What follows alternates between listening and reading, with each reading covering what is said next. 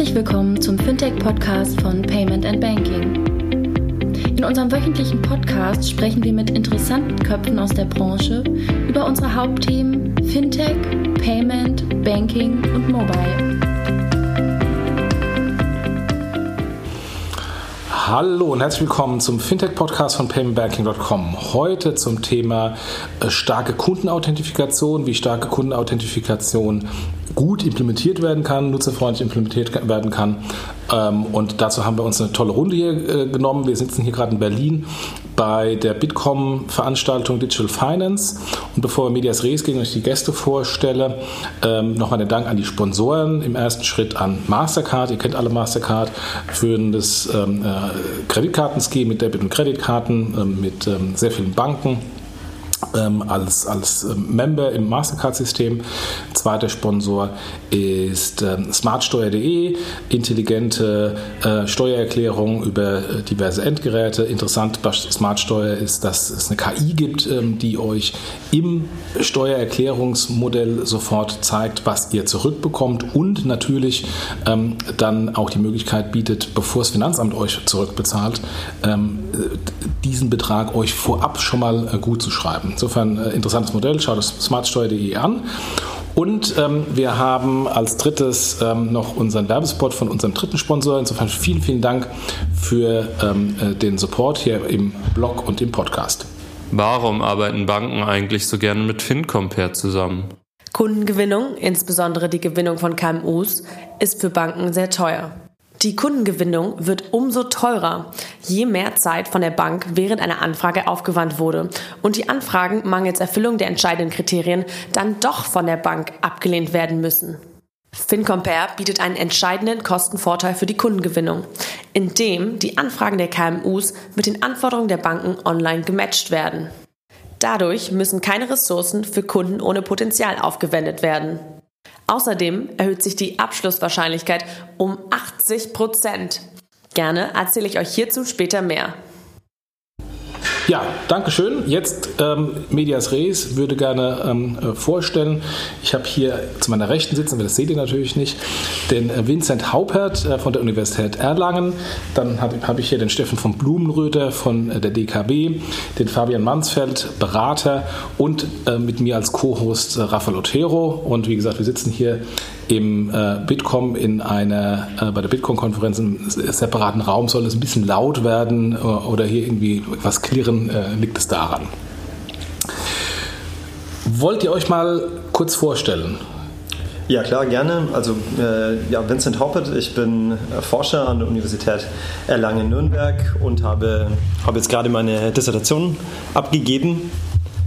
Und ähm, genau, gerade meine Dis abgegeben und ähm, ja, bin jetzt hier gerade eigentlich im Urlaub, aber habe gedacht, ich schaue mal auf der Digital Finance Conference vorbei, ist ja immer eine illustre Runde hier. Genau, und ich beschäftige mich so schwerpunktmäßig mit, ähm, mit technischen Aspekten bezüglich Steigerkundenauthentifizierung. In der Vergangenheit viel mit Handverfahren, eben auch gerade app-basierten Verfahren. Und äh, ja, da ist natürlich die PSD2 und die Steigerkundenauthentifizierung spielt eine Rolle. Und ja, ich freue mich darauf, da jetzt dann drüber zu reden. Ja, Steffen von Blumenröder von der DKB ähm, war schon zweimal mit im Podcast äh, in meiner Rolle beim Bitkom damals. Wir haben viel damals schon über die PSD2 gesprochen. Jetzt implementiere ich als äh, Projektleiter die PSD2 auch bei der DKB mal ein bisschen praktischer. Ähm, ja, und ähm, wir wollen jetzt mal gleich drüber sprechen, über die Fallstricke auch, irgendwie die die starke Kundenauthentifizierung jetzt auch in der Implementation bringt. Irgendwie war es nicht so ganz äh, einfach und nur aus der Sicherheitsbrille, sondern es wird für, für den User einfach auch nicht einfacher. Ähm, ja, freue mich. Fabian Mansfeld. Ich selber komme eigentlich so ein bisschen aus dem Corporate-Umfeld. Ähm, zuerst bei Zalando habe ich den Zahlungsverkehr betreut, dann bei äh, Sixt ähm, mit einem Nebenfuß auch im Versicherungsbereich und ähm, habe mich jetzt selbstständig gemacht. Bin dabei gerade mit Kollegen ähm, im internationalen Bereich ein Beraternetzwerk aufzubauen. Und wir bekommen natürlich aktuell relativ viele Fragen von Händlern, wie sie jetzt mit der Thematik als ähm, ich sag mal, ähm, abhängig von ihren Finanzdienstleistern ähm, und im direkten Kontakt mit dem Kunden umgehen sollen. Mich muss keiner vorstellen. Ich bin da. Ja, Das reicht aus. der Raphael sitzt erst weiter vom, vom Mikro weg. Don't touch, Raphael. Wir haben, wir haben hier ein echtes, also jedes Mal, wenn wir in die Nähe des Mikros kriegen, ja, kriegt Jochen hier leichte hektische Anfälle. Wenn das hier nicht die perfekteste Aufnahme wird, ja, dann müssen wir es gleich nochmal machen. Ja, lass mal in, in das Thema reingehen. Ähm, äh, Steffen, du bist äh, betroffen am, als, äh, als, als äh, Bank ähm, von, von dem Mandat. Wie ist denn die Implementierung der star starken Kundenauthentifikation bei der DKB? Was plant ihr? Seid ihr tatsächlich on time live, wie vorgeschrieben? Ähm, und wie seht ihr das der, aus der Marktsicht vom Issuer? Ähm, ja, wir werden äh, live sein. Es wird sicherlich auch ein, von der User Experience, äh, das ist für uns ja immer ganz, ganz wichtig, irgendwie, dass, das, dass der Break da nicht äh, zu groß ist. Ähm, muss man sagen, auf der Mobile-Seite haben wir da auch kein Problem, ähm, weil es, kein, kein Break gibt, irgendwie, weil man durch das Device-Binding, also einen Besitzfaktor auf, auf das mobile Endgerät legen kann und dann natürlich durch die biometrischen Faktoren, jetzt Face ID oder, oder Touch ID, das eigentlich sehr, sehr gut funktioniert. Ne? Aber äh, wir haben ja eine sehr heterogene Kundschaft und äh, da sind einige auch auf dem Desktop unterwegs und das ist natürlich dann schon ein bisschen schwieriger. Ne? Irgendwie, ob du dann, äh, wie kriegst du einen Be äh, Besitz oder einen, oder einen Biometriefaktor auf so einen, so einen Client? Ne? Das ist dann natürlich ein bisschen schwieriger. Wir werden das über ein, ähm, einen Push machen, ähm, der dann aufs, auf ein sicheres äh, Device gebindet, in Neudeutsch, Device gebindetes Gerät geht, irgendwie ein sicheres Endgerät. Ähm, da braucht er sich dann nicht mehr einloggen, sondern kriegt einfach nur den Push, sodass die der Break zwischen, ich gebe meine Credentials ins, äh, in unser Internetbanking ein und äh, dann nur einmal den Push und dann bin ich im, im Internetbanking gar nicht so groß ist. Aber wir haben uns dazu entschieden, die äh, starke Kundenauthentifizierung bei jedem Login zu machen, ähm, damit der Kunde im Grunde genommen keine Veränderung zu dem, zu dem heutigen Status quo hat, ne? wo er wirklich alles sieht, auch über 90 Tage, wenn er das will. Er sieht seine sensiblen Zahlungsdaten und da gibt es ja eben Ausnahmen, irgendwie, die man erziehen kann. Das haben wir extra nicht gemacht, ähm, weil es in der Kundenkommunikation, in der Kundenansprache einfach ein schwieriges Thema auch ist. Ich, ich komme schon nach vorne, weil ich quasi den ersten Challenge schon mache. Ähm, SCA mobil über Fingerabdruck. Ihr verlasst euch darauf, dass der Fingerabdruck, du hast gesagt, es ist ja Besitz. Der Fingerabdruck ist aber nicht tatsächlich Besitz, sondern wenn meine Frau, Freundin, Hund, Katze oder was auch immer auch den Fingerabdruck drauf hat, hast du nicht den Besitz nachgewiesen. Verlasst ihr euch darauf? Also lasst ihr euch auf diese Unschärfe ein? Der Fingerprint in dem Fall ist ja, ist ja ähm, sagen wir, Passwortersatz. Ne? Ähm, und von daher nicht der biometrische Faktor. Aber ja, wir haben da gute Erfahrungen mit äh, gesammelt ähm, und gucken uns das natürlich auch an, ob es da ähm, sagen wir, Einflussvektoren äh, gibt, irgendwie, die angegriffen werden können. Und steuern da natürlich auch immer nach. Aber bis, bis dato läuft das auch sehr, sehr gut.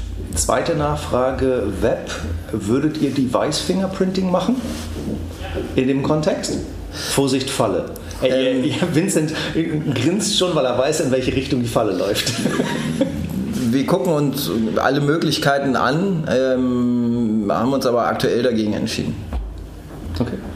Ja, also ich, ich glaube, dass die, die, die Frage danach, ob das jetzt Besitz ist oder, also eigentlich gibt es ja drei verschiedene Elemente, um das vielleicht mal kurz ein bisschen ähm, aufzurollen. Äh, Wissen, Besitz und Inherenz. Also ähm, Inherenz ist bei uns gemein normalerweise Biometrie, weil das ja so das Gängige ist, also Gesichtsscan oder Fingerabdruck, das sind so die gängigen Sachen. Aber die EBA hat zum Beispiel auch klargestellt, dass auch andere ähm, Möglichkeiten äh, es gibt, also zum Beispiel verhaltensbasierte Authentifizierung, ähm, was dann auch als Inherenz gelten würde.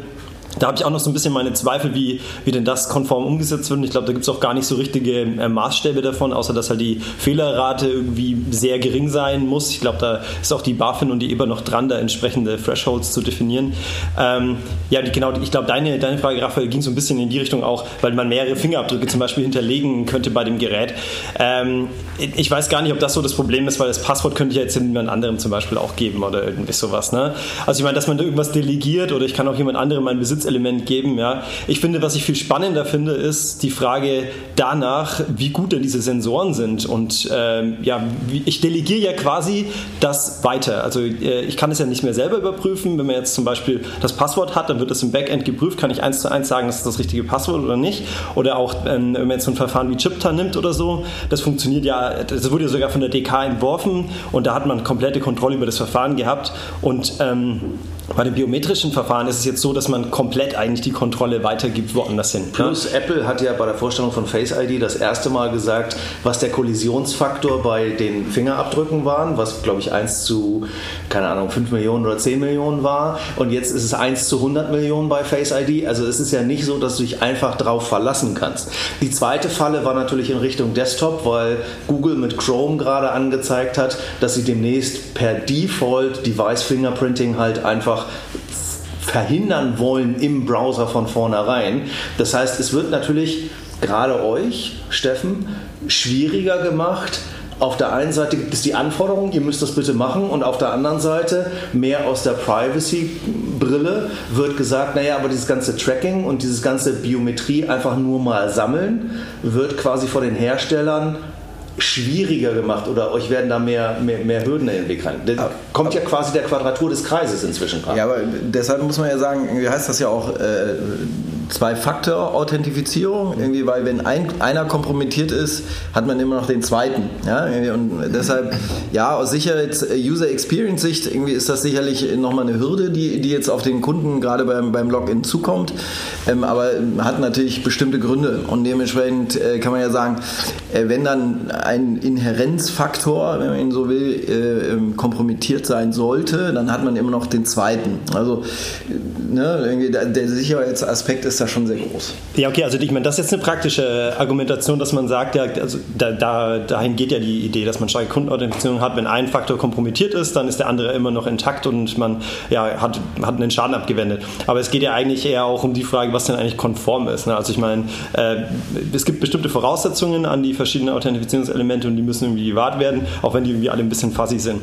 Was ich aber eigentlich jetzt mit dem einen Punkt noch, noch meinte, ist, ähm, bei den Biometriesensoren, also ich denke mal bei Apple und so, da ist man, da gibt es natürlich auch eine Fehlerrate, aber die beziffern zumindest mal eine Fehlerrate, die, es bei dem Ganzen gibt. Und ich denke, Apple ist da weniger das Problem, da gibt es irgendwie begrenzte Anzahl an Geräten, da kann man besser abschätzen, was diese Sensoren und die Algorithmen auch taugen. Ich glaube, es ist halt eher die Frage bei anderen Geräten. Ja? Also ich weiß gar nicht, gar nicht so lange her, dass das S10, glaube ich, hat jetzt auch eine Gesichtserkennung und äh, die war ja irgendwie trivial auszutricksen. Und deswegen, äh, sowas dürfte dann ja eigentlich nicht äh, erlaubt sein. Und das ist halt die Frage für mich, wie macht man denn das als Bank dann? Ja? Also äh, gehe ich jetzt alle Geräte einzeln durch und äh, frage die Hersteller da ab?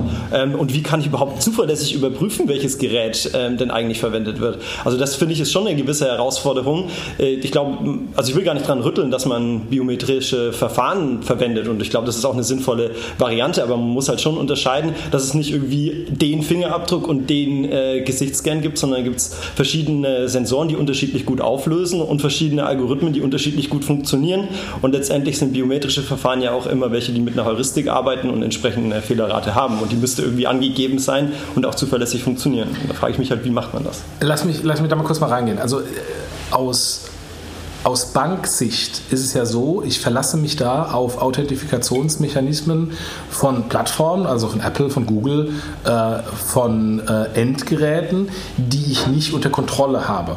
Ähm, ist da das aus, aus Sicht der Compliance ähm, ein, ein valides Vorgehen oder sagt die Compliance relativ eindeutig, ihr müsst tatsächlich kontrollieren, dass der Fingerprint ähm, eben eine Mindestqualifikation und Mindesterkennrate von X hat? Naja, wir, wir testen natürlich schon sehr, sehr ausgiebig.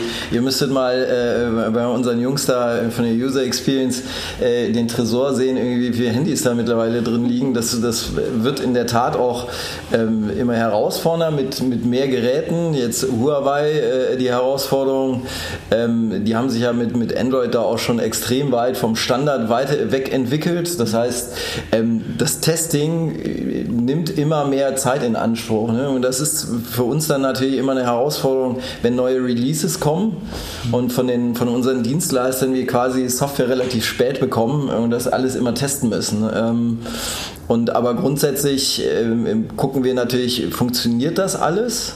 Und wenn nicht, äh, dann können wir das auch entsprechend sperren und dann würde ja natürlich auch ein äh, Wissensfaktor gelten. Ja? Irgendwie dann mhm. hat er ein Device Binding, hat er nicht die Inherenz, sondern gibt dann halt seine, seine äh, Credentials da noch ein. Lass mich da nochmal kurz reingehen, weil ähm, im Moment ist ja im Moment der Status, dass die DKB sagt, wir machen Apple Pay soon. Wenn das dann jetzt mal irgendwann hier ausgestrahlt wird, ist vielleicht soon yesterday, aber ähm, im Moment ist noch. Also auf jeden soon. Fall sooner als gestern. genau. Ähm, jetzt habe ich hier meine, meine Apple Watch ähm, und da habe ich keine ähm, Authentifikation der Transaktion, wenn ich Apple Pay mache, sondern ich gebe einmal meine, ähm, meine PIN ein, dann erkennt er, dass es auf dem Armband ist und dann kann ich immer schön äh, meine Zahlung machen.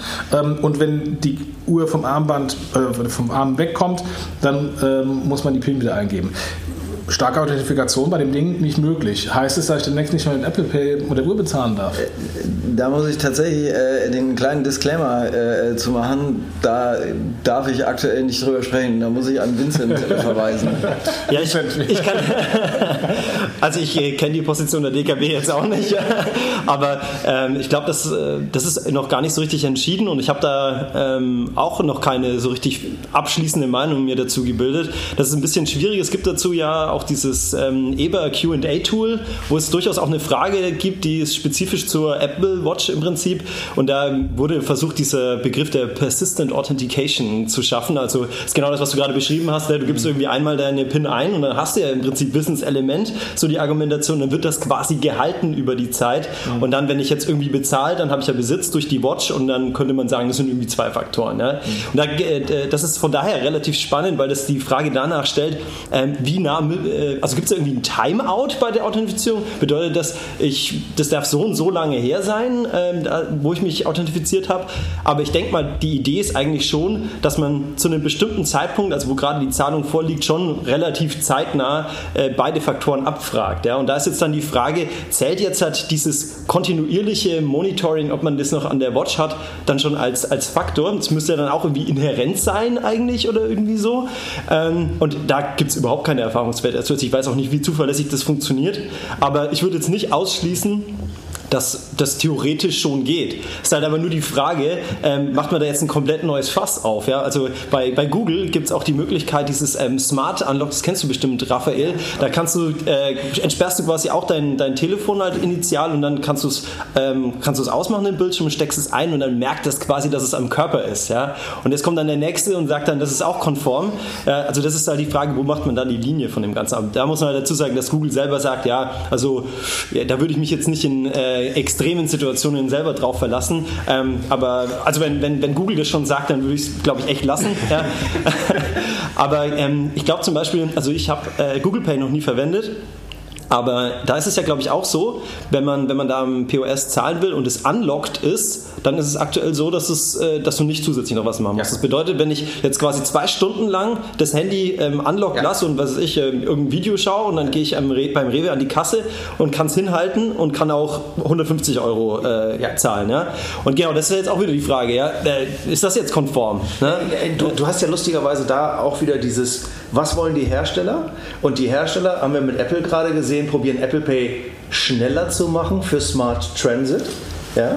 damit ich darf schon wieder nicht auf den, auf den Tisch hauen. Also äh, Smart Transit im Sinne von, damit du schneller durch die Tube durchkommst und schneller im ÖPNV mit Apple Pay bezahlen kannst. Und gleichzeitig was mich interessieren würde, wenn wir Steffens Hund nehmen und es schaffen, die Smartwatch von Jochens Handgelenk auf den Hund zu überführen, ob dann nochmal eine neue PIN-Eingabe dran Da wird. hat der Jochen zumindest viele Schritte dann. Danach hat er auf jeden Fall den Contest gewonnen, das ist richtig. Aber genau da ist ja diese Diskussion da. Von, von daher dieses SCA, das hört sich alles super an. Nur die Frage ist, und On-Body on bei, bei Android Pay ist blöd, aber zum Beispiel gibt es, ich habe das Smart Unlock, mal angehabt. Du kannst auch einen Umkreis quasi zu Hause definieren, dann ist es Stimmt. off. Hm. Ich habe aber eine Bäckerei bei mir um die Ecke, die akzeptiert sogar tatsächlich mehr Kartenzahlungen als alles andere. Großes Schild, Please No Cash. Ja? Die ist auch genau in diesem Umkreis. Hm. Das heißt, ich muss nicht anlocken, um meine Brötchen zu kaufen. Das sind wieder so Grenzfälle, wo ich glaube, es auch schwer ist für einen Regulator, da von vornherein einfach Regeln aufzustellen. Es geht ja um das Prinzip. Die Frage ist, diese Technologie existiert heute. Was machst du damit? Ja, wie gehen Leute damit um? Und jetzt vielleicht mal auch der, unseren, unseren letzten Gast auch mal zum Reden zu bringen. Fabian, was hörst du denn von Händlern? Treibt die sowas? Also sind das nur die Punkte? Wir sind jetzt sehr speziell, sehr in der Nische. Oder treibt die was komplett Banales um, nämlich wie implementiere ich den Kram jetzt überhaupt? Bei, also der erste Punkt, der, den, der das große Fragezeichen beim Händler äh, auslöst, ist natürlich, was macht denn dann der Issuer, beziehungsweise in Bezug auf den, den Händler ähm, die, die, jeweilige Karten- oder Zahlungsakzeptanzstelle mit meiner Transaktion, die ich dahin schicke. Das heißt, die Bäckerei, die sagt, ich biete einfach diese Zahlarten an und da kommt jemand äh, mit seiner Apple Watch und will da zahlen.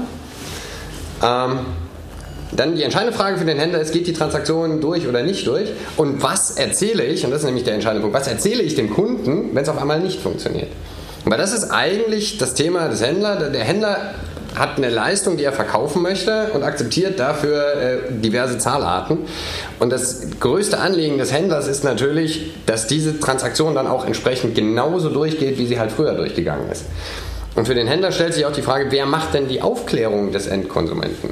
Da gibt es ja keine äh, so richtige Antwort äh, dafür, weil es wird keine ähm, aus Seiten ähm, der, von Seiten der EBA gehen, sondern die EBA sagt wiederum, das muss ein, wie war es auf der letzten Veranstaltung so schön, Joint Effort ähm, der entsprechenden Institute sein, die davon betroffen sind. So. Ähm, es ist die Frage, wer da irgendwann mal mit anfängt ähm, oder ob die Händler dann irgendwann sagen über Verbände und so weiter, wir müssen jetzt mal anfangen, die Kunden darüber aufzuklären.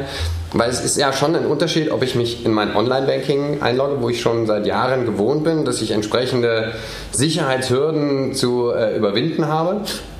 Ähm, oder ob ich jetzt irgendwie bei einem, bei einem kleinen Online-Händler ähm, äh, versuche zu zahlen und ähm, auf einmal neue Abfragen bekomme, die ich noch nicht kenne. Fabian, da mal eine Rückfrage. Du warst ja äh, bei, bei Zalando für den primär im Rechnungskauf verantwortlich, weil letztendlich Rechnungskauf war ja irgendwie 80, 90 Prozent ähm, aus, aus Volumens. Wenn du jetzt hörst, ähm, was da alles ähm, rund um Kartenzahlung, Lastschrift mit starken Authentifikationen überlegt wird, ähm, müsste dich doch eigentlich bestärken, dass jetzt demnächst Rechnungskauf auf 100 Prozent geht. Ähm, also die offizielle Zahl damals waren 50 Prozent. okay. ähm, und äh, das, dieser, dieser starke Fokus auf den Rechnungskauf äh, kommt natürlich eher aus den Ländern, ähm, den deutschsprachigen Ländern, Niederlande, Skandinavien, wo das sehr stark verbreitet ist. Wenn ich mir jetzt die südeuropäischen Länder anschaue, dann ist dem da nicht so, sondern die sind halt äh, sehr stark kartenbasiert, beziehungsweise ähm, auch ähm, Nachname nach wie vor, beziehungsweise damals so, das ist, mein Wissen ist da ja jetzt auch schon wieder vier Jahre her. Ähm, und natürlich ist ein Rechnungskauf, und wenn man sich jetzt mit den Anbietern äh, diesbezüglich unterhält, wie zum Beispiel mit Miriam von RatePay, ist das für die natürlich eine große Chance, hierzulande zu sagen, okay, ähm, äh, ich, ich pushe halt besonders bei Händlern, die da noch nicht so drauf sind, das Thema Rechnungskauf. Weil das ist natürlich, weil die ähm, Kundenauthentifizierung dann nämlich im Online-Banking liegt und nicht mehr beim Händler, ist natürlich an der Stelle ähm, sehr gut und mittlerweile können ähm, alle Anbieter die ähm, Risiken, die damit zusammenhängen, hierzulande auch relativ gut abfangen. Aber dann bin ich ja wieder bei dieser Diskussion, nämlich genau wegen Ländern wie Spanien, Frankreich, Italien, ähm, die so Insellösungen für Deutschland bedeuten. Weil ich kann jetzt nicht einfach anfangen und sagen, jetzt habe ich SCA als Händler, der europäisch unterwegs ist und jetzt führe ich einfach einen Rechnungskauf in Spanien ein, weil nämlich genau da das Thema Risikosteuerung im Rechnungskauf nicht mehr so einfach ist, wie es hierzulande ist, wo ich ausreichend Daten äh, zur Verfügung habe. Das heißt, ja, ähm, in, in, in eine Verschiebung der Zahlverfahren kann ich mir gut vorstellen, dass sie insbesondere in Deutschland äh, und Österreich passieren werden. Ähm, aber das ist keine Lösung für einen Händler, der europäisch unterwegs ist, weil er braucht eben Lösungen, die europaweit funktionieren. Und ähm, wenn wir jetzt so ein Thema wie äh, Lastschrift uns angucken, wo es jetzt auch entsprechende Kommentare in Deutschland gegeben hat, dann ist das gut, aber es löst das Problem des Händlers nicht, was er denn jetzt mit seiner Lastschrift in den Niederlanden macht. Weil dazu, da gibt es eben keinen Kommentar von den, von den lokalen ähm, ähm Regulatoren jetzt in dieser Problematik. Und das ist das große Problem des Händlers, dass er, wenn er jetzt hier mit seinen Dienstleistern spricht, insbesondere wenn die eher lokal unterwegs sind, eine lokale Antwort bekommt, aber eigentlich braucht er eine, die auch in den anderen europäischen Ländern funktioniert. Noch spannender wird es dann, wenn ich ähm, ein sehr heterogenes Publikum habe. Das heißt, ähm, diese Frage, die auch erstaunlicherweise nach wie vor nicht jeder beantworten kann, ähm, die dann kommt, okay, was mache ich jetzt mit Kunden, die von außerhalb Europas kommen, aber in Europa unterwegs sind? Ähm, was mache ich äh, mit meinem Geschäft, was in den USA läuft, etc. pp. Ist eigentlich relativ klar, weil ähm, es geht ganz darum, äh, ganz klar darum, dass wenn äh, der Kunde bzw. der Issuer, genau wie der Acquirer innerhalb der Europäischen äh, Union sitzt, ist er davon betroffen, ansonsten nicht. Aber auch hier befinden sich nach wie vor Fragezeichen bei vielen Händlern. Und das finde ich halt sehr erstaunlich, dass da die Aufklärungsrate durch die entsprechenden Dienstleister einfach noch nicht ausreichend ist. Äh, nochmal deine Rückfrage, weil du gerade Betrug angesprochen hast. Ähm, also man, man kann ja als Händler heute äh, die Betrugsraten im Rechnungskauf relativ einfach messen. Ähm, Im Issuing-Bereich auf der Kartenseite ähm, ist das zwar ein Thema für die, die Banken, aber der ist vermutlich lange nicht so groß wie der Betrug im Rechnungskauf. Wenn jetzt äh, eine weitere starke Authentifikation kommt, das haben wir damals auch bei EMV gesehen, bei der Magnetstreifentransaktion, dann verschiebt sich ja der Betrug. Der Betrug geht nicht weg, sondern verschiebt sich einfach nur. Äh, insofern wird der, wird der Betrug, der damals von ähm, Magnetstreifen auf Online gegangen ist, weil plötzlich ähm, die starke, äh, die, die Chip-Transaktion eine bessere Sicherheit im, im stationären Handel gebracht hat, ähm, dann im Online-Payment sich von vielleicht stark authentifizierten Zahlmethoden, also Karte, zu weniger stark authentifizierten Zahlmethoden wie Rechnungskauf äh, ähm, äh, wechseln. Ist dann die Gefahr, dass auf der einen Seite Rechnungskauf schön ist, weil eine bessere Conversion, aber auf der anderen Seite dann viel mehr Betrug? Ich glaube eher, also ja, ist ein Risiko. Ähm, meiner Erfahrung nach glaube ich weniger daran, dass es dort einen massiven äh, Shift gibt auf diese Zahlarten, sondern ich glaube eher, dass es den massiven Shift eben genau auf nicht regulierte äh, Karten geben wird. Weil ich als Betrüger werde jetzt nicht aufgrund der äh, starken Kundenauthentifizierung aufhören, meinem Business nachzugehen, sondern ich werde mir entsprechende ähm, Zahlmethoden bzw. Kartentypen suchen, die eben nicht betroffen sind. Und dann ist es die Herausforderung für den, für den Händler bzw. für die Dienstleister, dann nämlich genau entsprechend diese Kartentypen herauszufiltern. Und genau da wieder habe ich dann das Thema, bin ich natürlich als eher lokal angesetzter Händler relativ gut raus, weil dann kann ich sagen, was mache ich denn jetzt mit asiatischen Karten? Die lehne ich ab, weil gehört nicht in mein Kundenspektrum rein. Aber wenn ich jetzt im Reisesektor unterwegs bin, kann ich das halt nicht tun. Und dann muss ich eigentlich parallel zu der Implementierung von der äh, starken Kundenauthentifizierung mein Risikosystem entsprechend äh, noch aufrüsten, um Karten oder erhöhten Betrug bei Karten, die außerhalb der Europäischen Union kommen, entsprechend ähm, ähm, abwehren zu können. Weil das wird, das wird der entsprechende Shift sein. Das wird auch ähm, ein Thema sein, was jetzt Europa versus äh, der nordamerikanische Markt angeht, weil sich natürlich auch dort ein Betrug verlagern wird. Das heißt, Händler, die auf beiden Kontinenten unterwegs sind, werden wahrscheinlich massive Verschiebungen ähm, im Kartenbetrug von einem Kontinent auf den anderen beobachten können. Vincent, ist das im Darknet schon äh, sichtbar? nee, das, das, das, weiß ich ehrlich gesagt nicht, aber ich, ich glaube auch, dass, dass schon irgendwie eine Verschiebung geben wird. Und ich glaube auch jetzt, äh, wo wir jetzt am Anfang das Beispiel vom, vom Bäcker genannt hast, ich glaube tatsächlich am POS haben wir gar nicht so ein Problem. Also ich glaube auch diese Diskussion mit, dem, mit der Apple Watch, das ist irgendwie so eine Randnotiz. Ja. Man muss auch sagen, für, für Kleinbeträge, ich glaube, was ist das Limit bis 50 oder bis 30? Ich weiß schon gar nicht mehr, was 25, POS war. Aber nee, ich glaube, gerade gibt es zwei Limits, glaube ich, ne? irgendwie maximal 50 und und 150 oder maximal fünfmal oder so. Aber ich meine, da gibt's ja, wird es nach wie vor möglich sein, kleinere Beträge mit der Apple Watch problemlos zahlen zu können. Ja, ich glaube, das ist gar nicht so das Problem. Ich glaube eher, der, das größere, die größere Herausforderung sind schon so Änderungen, wie zum Beispiel bei, dass ich mich jetzt im Online-Banking einlogge. Da ist man zwar mittlerweile äh, natürlich auch gewohnt, dass man einen Benutzer ein Passwort eingeben muss, aber in Zukunft wird das halt nicht mehr reichen. Das ist eigentlich das. Und der Steffen hat es ja vorhin gesagt, die DKB wird darauf verzichten, da diese 90 Tage Ausnahmeregelung ähm, zu verwenden. Und ich glaube, das ist schon eine Umstellung für den, für den Kunden. Und muss gut kommuniziert werden. Ja, auf jeden Fall. Aber ich glaube, es ist der richtige Ansatz, ähm, dazu sagen, die 90 Tage nehmen wir nicht, weil ich glaube, es ist äh, wichtig, das konsistent zu machen. Also ich meine, das versteht ja irgendwann kein Kunde mehr. Jetzt muss ich hier eine TAN eingeben äh, oder jetzt muss ich irgendwie mich stark authentifizieren. Hoffentlich geht es ja ohne TAN. Ja, das, das äh, genau solche. Ich glaube, es ist jetzt wirklich dran, ein Verfahren äh, zu entwickeln, die äh, sicher verwendet werden können. Ja. Ich glaube, das, ähm, das ist das, was wichtig wird. Ich glaube, konsistent ist tatsächlich da das, das richtige Wort. Steffen, wie sieht eure Kommunikationsstrategie aus? Wann kommt nicht nur die Soon-Kampagne, sondern da haben wir ja bald die Auflösung, ähm, sondern wie sieht eure Kommunikation, wie denkt ihr an Kommunikation oder über Kommunikation an Endkunden nach? hauptsächlich erstmal nur in dem Kontext Online-Banking. Wie bringe ich den Leuten das bei, dass das jetzt immer so sein wird? Na, also zum, zum einen auch auf Fabian nochmal einzugehen. Ähm, wir haben schon auch unser 3D Secure, unser, unser Kartensicherungsverfahren irgendwie letztes Jahr ähm, äh, aufgehübscht und äh, das ist quasi State of the Art jetzt.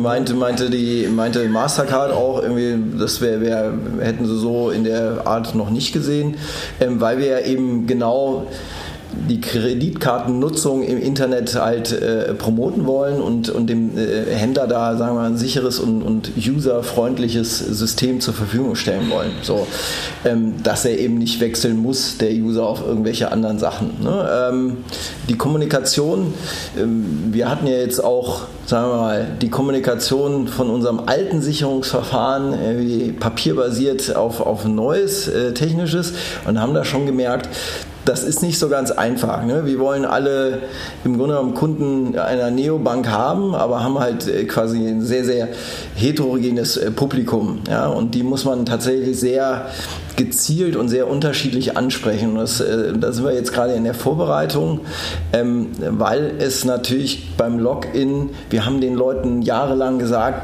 gib nicht zu viel Tanz ein. So, und jetzt kommt quasi beim Login bei vielen dann, werden Tanz abgefragt. Das muss man natürlich dann, deshalb werden wir auch nicht alle Ausnahmen ziehen. Also gerade so Überweisungen an sich selber und bis 500 Euro, ne, weil, weil das halt im ersten Moment so ein bisschen dodgy rüberkommt für, für den Kunden. Ja? Und weil das hat, das ist nicht gelernt und das muss man vernünftig und sehr, sehr vorsichtig kommunizieren, äh, damit der da nicht einfach total überfordert ist, auch weil der Kunde äh, will der ist ja da überfordert, der will ja auch nichts von der PST2 wissen, ja, sondern der will sein Banking machen und, und wenn er da jetzt nochmal eine Hürde hat, dann findet er es grundsätzlich nicht so geil. Ihr seid ja auch Teil der Sparkassenfinanzgruppe. Richtig. Ähm, halt. also wir, wir, benutzen sagen wir mal so, äh, wir benutzen das äh, gleiche Kernbankensystem. Okay.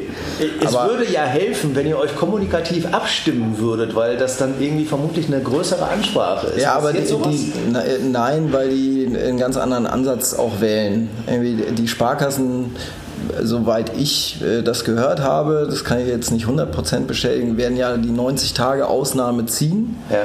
und dementsprechend einen ganz anderen Ansatz wählen. Ähm, deren Banking ist auch, deren Online-Banking ist auch anders aufgebaut. Ja? Ähm, das heißt, bei uns sieht man schon deutlich mehr sensible Zahlungsdaten im Online-Banking, als das bei anderen Banken der Fall ist. Von daher wäre das für uns auch, hätten wir unser Banking komplett umbauen müssen, ja? irgendwie um, wenn wir diese 90-Tage-Ausnahme äh, gezogen hätten. Also von daher ist da jede Bank tatsächlich auch ein bisschen anders strukturiert, sodass äh, Kommunikationsmöglichkeiten da auch schwierig abzusprechen sind. Dann, dann hilf mir. Ich meine, ich als dummer Endkunde, verwirrt mich das nicht?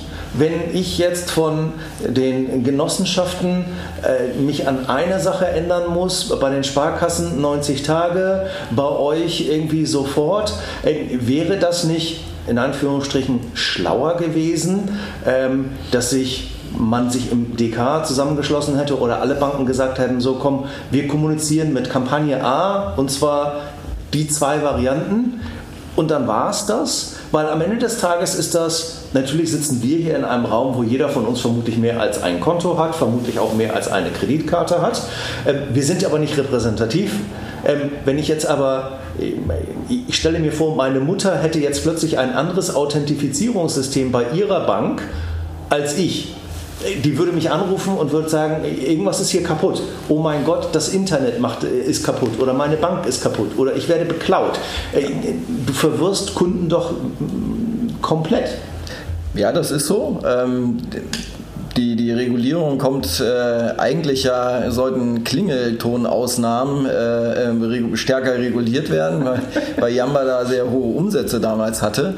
Ähm, und äh, dann kam eben sowas wie eine Secure Pay oder Masi und, und sofort äh, kam, kam mit rein, sodass dass viele Stakeholder-Gruppen dort gemanagt werden mussten und äh, das ist nicht extrem gut gelungen, ja, sodass dass wir da von einer sehr, sehr heterogenen Regulierung sprechen müssen und ähm, das führt beim Kunden leider, äh, wird das die User Experience behindern, keine Frage. Ne? Wir hatten das ja schon mal, ganz kurz, wir hatten das ja schon mal ähm, bei der Chip-and-Pin-Migration. Ähm, in, in, UK haben alle Banken eine große Kampagne gefahren, Chip and Pin. Äh, zum Zeitpunkt X wurde alles umgestellt. Ähm, jeder wusste es, wie es funktioniert. In Deutschland konnte man sich nicht zusammenschließen. Das heißt, jede Bank hat individuell eine Chip and Pin Strategie gehabt. Am Ende des Tages hat es auch funktioniert und die Verwirrung war auch nicht so groß. Naja, guck dir die USA an, wo sie am Ende des Tages in die Terminals jetzt implementiert haben, dass das Ding sich anhört wie eine Alarmanlage, ja. wenn du deine Kreditkarte da drin lässt, ja, weil die Amis es nicht kapiert haben, dass man, nachdem man den Pin eingegeben hat, die Karte wieder rausziehen muss.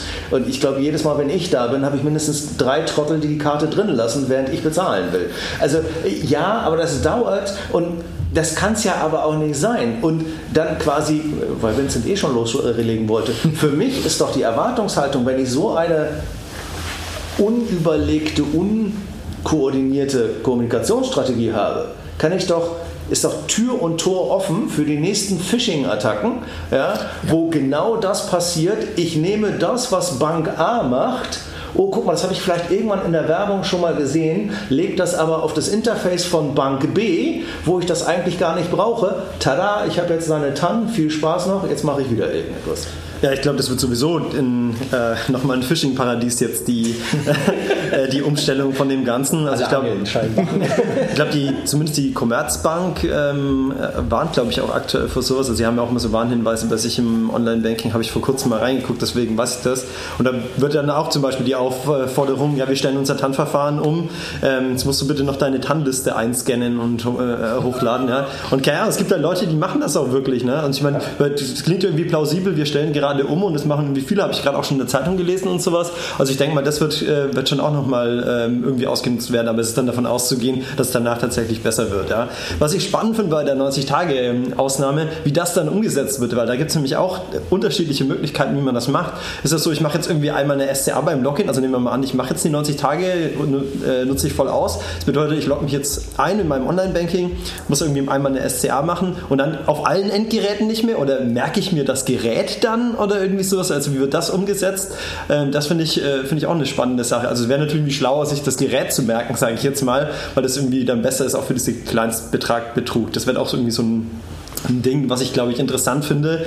Ähm, es gibt ja, also ich glaube bei den VR-Banken, die machen das ja schon flächendeckend, dass glaube ich bis 30 Euro oder so es gibt, äh, muss man keine TAN eingeben. Und ich meine, äh, das ist jetzt nicht viel Geld und ich glaube maximal 150 Euro kann man 30 auch. Mal 5, genau. Äh, genau. Ähm, aber ich könnte mir vorstellen, wenn jetzt SCA sich noch stärker durchsetzt, also auch keine TAN-Listen mehr, okay, gibt es bei den Genossen schon ewig nicht mehr, aber ähm, dass man dann sagt, man geht halt jetzt auf die Schiene, dass man versucht, möglichst viele darüber abzuziehen. Ich meine, äh, ist ja auch eine Möglichkeit äh, zum Beispiel. Genau. Ich habe da keine Fragen. Ruhe, es kommt, kein, es kommt keine Frage. Der, der, Raphael schaut mich an, ich schaue den Raphael ja, also ich, ich würde würd fast beim Steffen nochmal äh, nachhaken, wegen, also, weil vorhin hat er so ein bisschen ausgewichen bei, bei den biometrischen Verfahren und äh, wie viele Geräte ihr bei euch im Schrank äh, stehen habt. Für mich ist jetzt die Frage, macht ihr dann da macht ihr dann eine Blacklist von Geräten, also grundsätzlich erstmal jedes Gerät erlaubt oder whitelistet ihr die? Also sagt ihr, okay, das ähm, iPhone, das, das passt jetzt und jetzt hat der ähm, Samsung Neues rausgebracht, äh, das nicht oder das schon. Ähm, wie, wie macht ihr das? Ja. ja. das war die lange Antwort. Nein, grundsätzlich irgendwie versuchen wir natürlich da alle Parameter zu nutzen, die uns zur Verfügung gestellt äh, werden. Aber wenn wir äh, dann tatsächlich äh, Parameter sehen, die irgendwie die nicht so funktionieren, wie wir uns das vorstellen, irgendwie dann werden wir da sicherlich auch eine Sperrung initiieren. Also geht erstmal quasi. Ja.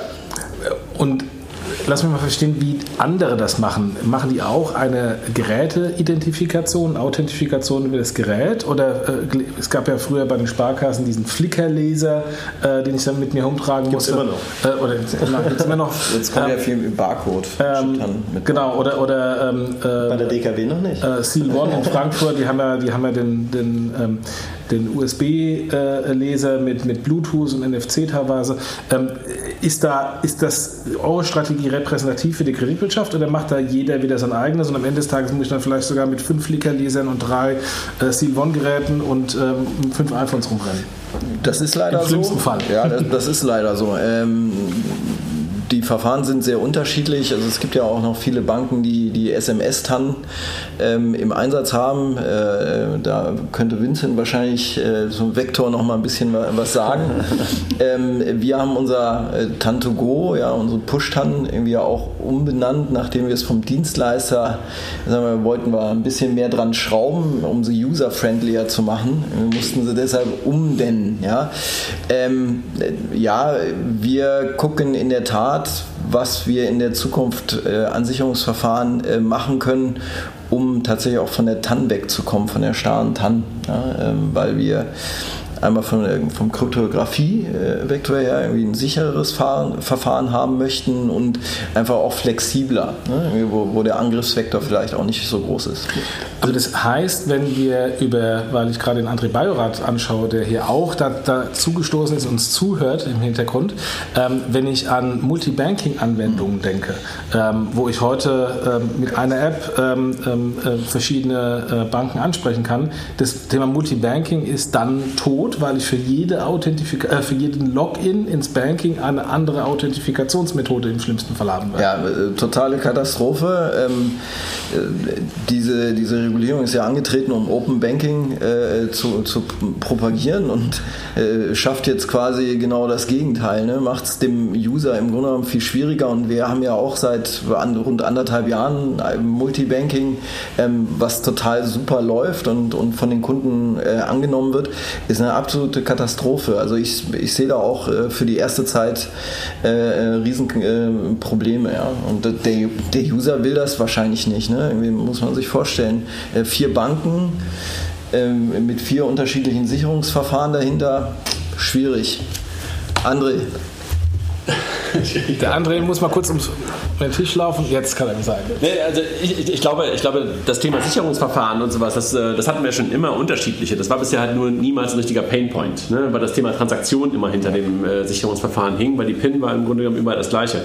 Und jetzt hast du halt die Herausforderung, dass du halt für das Login, was du ja mit Multibanking eigentlich gerade beschrieben hast, also Multipayment ist ja gar nicht sozusagen das Problem, oder das war bisher nicht im Vordergrund, aber das, äh, die, die Aggregation ist in der Tat dadurch natürlich äh, ganz, ganz, ganz, ganz anders, als, als, als sie bisher ist. Und gerade dann, wenn du dann halt auch die 90-Tage-Regelung eben nicht ziehst als Bank oder sozusagen das nicht implementierst und das möglicherweise dann auch noch, wie Vincent ja auch schon angedeutet hat, äh, dann noch ein paar andere Fragen auch bei der 90-Tage-Regelung hochkommen. Ähm, wo gilt das dann? Ja, gilt das dann irgendwie dem Token zugeordnet einem TPP oder gilt es irgendwie auf einem Gerät? Das sind ja irgendwie ganz, ganz verschiedene Fragen, die dahinter hängen. Das wird, glaube ich, schon echt eine Herausforderung. Und ich glaube, das liegt ein bisschen daran, Steffen, wir haben da gestern Abend schon mal kurz drüber gesprochen, dass wir natürlich in Deutschland, Stand heute, in so einem Paradies gelebt haben, in so einem Open Banking Paradies, weil wir halt in dieser rechtliche Grauzone zwar, aber halt äh, technologisch ganz gut gelöst mit HBCI eine Welt hatten, wo du halt auf alles zugreifen konntest. Und jetzt halt durch die europäische Regulation kommt halt etwas hoch, was dann irgendwie eher von einem, von einem 0% äh, kommt und, und jetzt äh, pendeln wir uns wahrscheinlich irgendwie unterhalb von 50% für den User ein. Und das fühlt sich natürlich, wird sich erstmal merkwürdig anfühlen und äh, mal gucken, was sozusagen da als, als Folge kommt. Also ich glaube, SCA hat in der Tat verschiedene, ihr habt ja lange über das Thema Payment gesprochen, aber hat halt auch noch eine Auswirkung auf das Thema Banking auf jeden Fall. Vincent wollte noch sagen. Ja, genau, also was ich ja, äh, weil, weil wir ja auch so ein bisschen in Richtung Implementierung gehen wollen. Also spannende Fragen sind in, der, ähm, in dem Bezug auch, also die ähm, RTS schreiben ja auch vor, dass die beiden Authentifizierungselemente unabhängig voneinander sein sollen. Also ähm, das bedeutet, wenn ein Element kompromittiert wird und äh, darf das andere nicht automatisch mit kompromittiert werden. Und da ist natürlich so ein bisschen die spannende Frage, äh, wie man das dann macht, wenn es alles auf einem einzigen Gerät läuft und das Gerät ist kompromittiert. Ja? Also das ähm, ist auch ein Aspekt, der wird ja, schon behandelt von den RTS, natürlich äh, gewohnt schwammig. Ähm, und da ist jetzt auch so ein bisschen die Frage. Oder technologieneutral. Ja, genau, das ist der Euphemismus dafür, ja. ja. Und da ist jetzt auch so ein bisschen die Frage, mit der ich mich halt auch beschäftigt habe. Es gibt ja verschiedene Ansätze, wie man das jetzt angehen kann. Also man hat irgendwie zwei Geräte, könnte man sich ja jetzt vorstellen, ähm, man ist am Laptop, loggt sich im Browser ein und dann kriegt man zum Beispiel sagen wir, eine Push-Notification aufs Handy, da hat man irgendwie zwei Geräte. Da hat man dieses Problem, glaube ich, nicht mit, äh, mit, mit, den, ähm, mit dem Smartphone, dass alles auf einem Gerät ist, obwohl es natürlich trotzdem erfasst ist, weil die RTS äh, von Mehrzweckgeräten spricht. Also es sind dann ja beides Mehrzweckgeräte und müsste man entsprechende Maßnahmen äh, treffen. Aber ich denke, da ist man fein raus. Interessanter sind natürlich die Verfahren, wo alles auf einem einzigen Gerät läuft. Und da gibt es also auch so zwei Geschmacksrichtungen. Also einmal die, wo es zwei verschiedene Apps gibt. Also sagen wir jetzt einmal die Banking-App von der DKB und dann gibt es eben die Tan2Go-App. Genau. Ähm, ich denke, da ist auch schon die Frage, ja, ist das jetzt konform? Äh, würde ich jetzt davon ausgehen, es, es, stand mal lange Zeit in, den, in dem Draft von, äh, von den RTS drinnen, dass es irgendwie getrennte Trusted Execution Environments waren. Aber das ist, so ein, ist eigentlich ein feststehender Begriff und dann wäre das so wahrscheinlich auch nicht gegangen. Und mittlerweile steht er nur durch, durch die Software irgendwie getrennt. Ja, und da ist jetzt wieder die Frage, was das wieder heißt. Und wahrscheinlich geht es da so um diese Sandboxing-Mechanismen. Also jede App, die auf dem Smartphone läuft, ist ja erstmal ja, grundsolide von einer anderen App ähm, isoliert. Die können erstmal nicht aufeinander zugreifen. Ähm, und ganz spannend sind jetzt natürlich eigentlich diejenigen, die sagen, ja, aber das mit zwei Apps, das ist ja irgendwie Akrampf, ja, wie wir sagen würden. Ja. Und äh, also zum Beispiel eine N26 kann ich jetzt ich sehe nicht kommen, dass N26 jetzt eine zweite äh, App machen wird. Ne? Also ich meine, haben wir jetzt gerade auch gesehen, dass, äh, ja, die, dass N26 sich von Empfehlungen der BaFin auch manchmal äh, nicht so viel sagen lässt. Also von daher wird das zum Beispiel spannend. Wie wird denn damit umgegangen mit Leuten, die das in einem einzigen App implementieren? Und da finde ich die Argumentation halt auch interessant. Also ich weiß nicht, wie ihr das machen wollt, ob ihr jetzt weiter bei Tan2Go bleiben wollt oder ob ihr auch sagt, wir versuchen da irgendein Konstrukt, was, was ich jetzt gar nicht komplett ausschließen will, aber ich kann halt nicht sehen, wie man das machen will und dann vor allem auch bei verschiedenen Plattformen, also dass man wirklich alles in einer einzigen App hat, wie du zum Beispiel ein N26 hat oder die ING DIBA hat das ja auch so. Also das ist ja schon ein Modell, das Schule gemacht hat, seitdem N26 das das erste Mal gemacht hat. Mhm. Aber das war davor, also wenn der es vor fünf, sechs, sieben Jahren jemand erzählt hätte, hätte ich für total bekloppt gehalten, dass du das alles in einer einzigen App machen willst. Ja. Und mittlerweile gibt es das aber, das schlägt auch schon wieder zurück. Mittlerweile gibt es ja, ähm, wie heißt das, äh, ich weiß von den, von den Sparda-Banken, die bieten das auch für den PC an. Da kannst du auch Transaktionen auf dem PC, auf einem einzigen Gerät äh, freigeben. Und das, wenn sie früher jemanden erzählt hätte, hätte ich für bekloppt gehalten. Ja? Und das geht aber mittlerweile und das ist schon problematische Entwicklung, würde ich sagen. Ja? Insbesondere, das ist ein, ein Vektor, den wir hier in Deutschland sehr wenig gesehen haben, der aber in den USA momentan grassiert ohne Ende. Und das ist das SIM-Card-Hijacking. Das ist dieser Klassiker, ich rufe bei O2, Telekom, Vodafone, was auch immer an, gebe mich als Steffen aus und lass mir eine Ersatz-SIM zuschicken und zack, verlassen sich so viele Leute inzwischen auf Second Factor im Sinne von, das wird einfach nur übertragen an eine Mobiltelefonnummer. Besitz ist da halt nämlich plötzlich nicht mehr, weil du hältst das Ding nicht mehr, sondern es geht meistens an die Telefonnummer. Das phasen ja, wir natürlich sehe ich, aus. Sehe ich natürlich die Telcos in der, in der Pflicht, irgendwie nicht einfach irgendwelche SIMs zu verschicken, ne? sondern also wenn wir eine starke Kundenauthentifizierung beim Login äh, machen müssen, dann wäre es ja schon auch äh, sinnvoll, irgendwie bevor man eine SIM an irgendjemanden rausschickt, irgendwie da auch eine Verifizierung durchzuführen. Also die ganze Sicherheit ist genauso sicher wie, ne, wie immer, wie das schwächste genau. Glied. Und das schwächste Glied gerade in den USA momentan sind die Telcos. Und ich will nicht ausschließen, dass du in Deutschland nicht diese Attacken auch durchführen kannst. Also gab es ja auch schon. Gab's ja, gab's schon. Ja, also, aber, aber, bis jetzt halt noch nicht in der Masse. Aber ich meine, ist das auch ein ganz großes Thema. Also da muss ich sagen, das ist aber jetzt, äh, also das ist ein Problem, das ist auch ein praktisches Problem und das ist wie gesagt auch schon vorgekommen. Aber ich glaube, da muss man die Banken jetzt wirklich ausnahmsweise mal in Schutz nehmen. Es ist aber abgesehen davon, ja, ist aber, aber was, was die Banken aber auch sagen, auf der anderen Seite sagen, dass dass das PSD2-konform ist, wo ich wirklich nicht die Fantasie aufbringen kann, äh, weil also es gibt ja äh, die, die, Zahlungsempfänger und Betrag muss Vertraulichkeit, Authentizität und Integrität gewährleisten können, muss die Bank das gewährleisten können. Ähm, fallen mir zig äh, Beispiele ein, warum das nicht so ist. Also so eine SMS an sich ist schon mal per se unverschlüsselt. Ja, die können viele verschiedene Identitäten, äh, Entitäten sehen.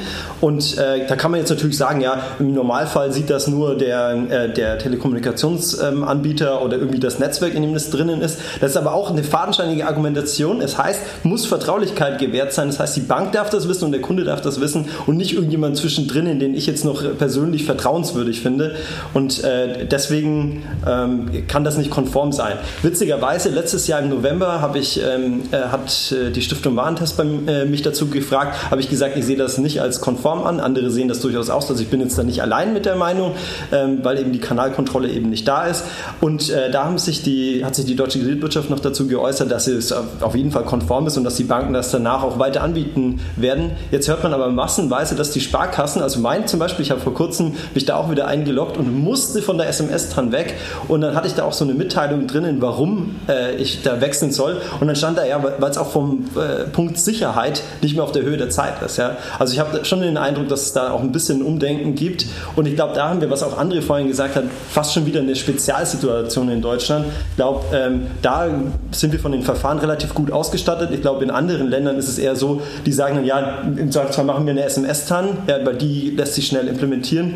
Aber äh, also das sehe ich zum Beispiel auch nicht, dass das äh, konform ist. Weil da muss halt auch irgendwie ne, SMS-TAN und, und die, die Push-TANs irgendwie sind halt schon ein Unterschied. Ja, total. Also genau, der, der, also da hat man auch dieses Problem mit ähm, Integrität und was weiß ich was. Das kann man ja alles innerhalb der App sicherstellen, die sind verschlüsselt und also da sehe ich überhaupt gar kein Problem. Da gibt es andere Probleme, wie zum Beispiel Unabhängigkeitszeug und, und dergleichen. Ähm, aber bei der SMS dann, da finde ich, ja, da gibt es eigentlich keine Diskussion dazu.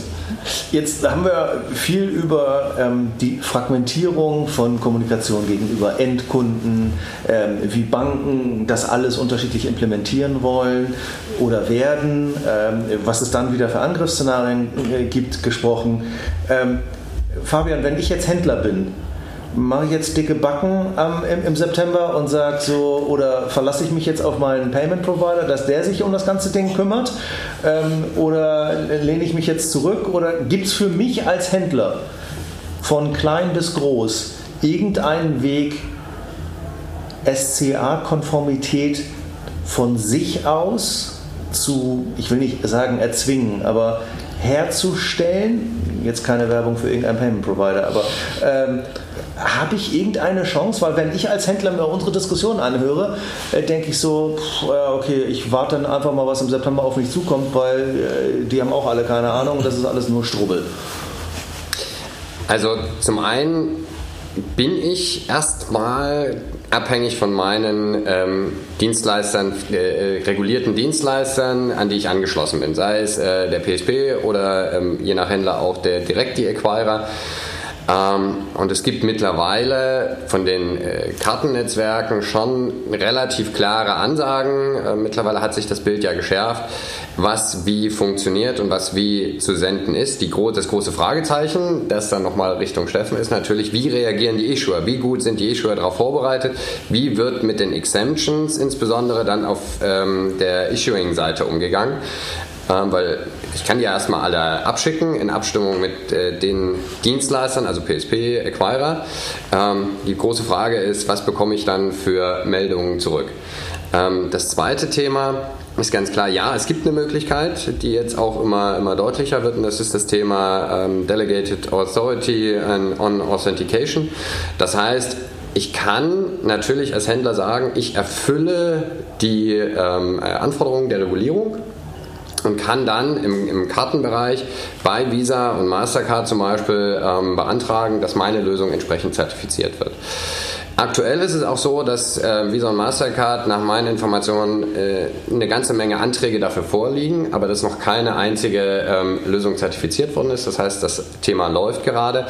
Und da wären natürlich dann wieder Themen wie ähm, Behavior Biometrics ähm, für Händler, insbesondere wenn sie sehr stark äh, mobile basiert sind, weil da lässt sich das extrem gut umsetzen. Ähm, das wird dann natürlich ähm, sehr spannend. Und ich finde, es ist auch eine Chance für viele Händler, weil das zwingt einige Händler dazu, ihre Fortstrategie Fraud-Strategie nochmal äh, entsprechend zu überdenken, beziehungsweise Fraud-Prevention-Strategien zu überdenken und entsprechende zusätzliche Layer einzuziehen, die sich nicht nur ähm, zur Erfüllung dieser, dieser Anforderungen äh, auswirken, sondern insgesamt natürlich ähm, das Fraud-Risiko ähm, insbesondere im Bereich Identitäts- oder Account-Diebstahl massiv senken können. Aber ich würde gerne die Frage in Bezug auf ähm, Transaktionen und Exemptions äh, nochmal an dich zurückspielen was so der Punkt der DKB ist und auch so ein bisschen aus dem Thema heraus, ähm, aus dem Issuing-Umfeld. Ja, also wir haben ähm, tatsächlich sehr proaktiv äh, den Austausch mit vielen Händlern gesucht, um einfach auch deren Meinung abzuholen, irgendwie was, was das Beste ist. Und wir werden sicherlich ähm, gerade äh, im E-Commerce Ausnahmen ziehen, irgendwie was geht. Ne? Und, und da versuchen wir, ich meine, wir sind der größte Kreditkarten-Issuer in Deutschland. Ähm, uns ist das schon wichtig, dass die Kreditkarte da weiter auch äh, vernünftig genutzt wird.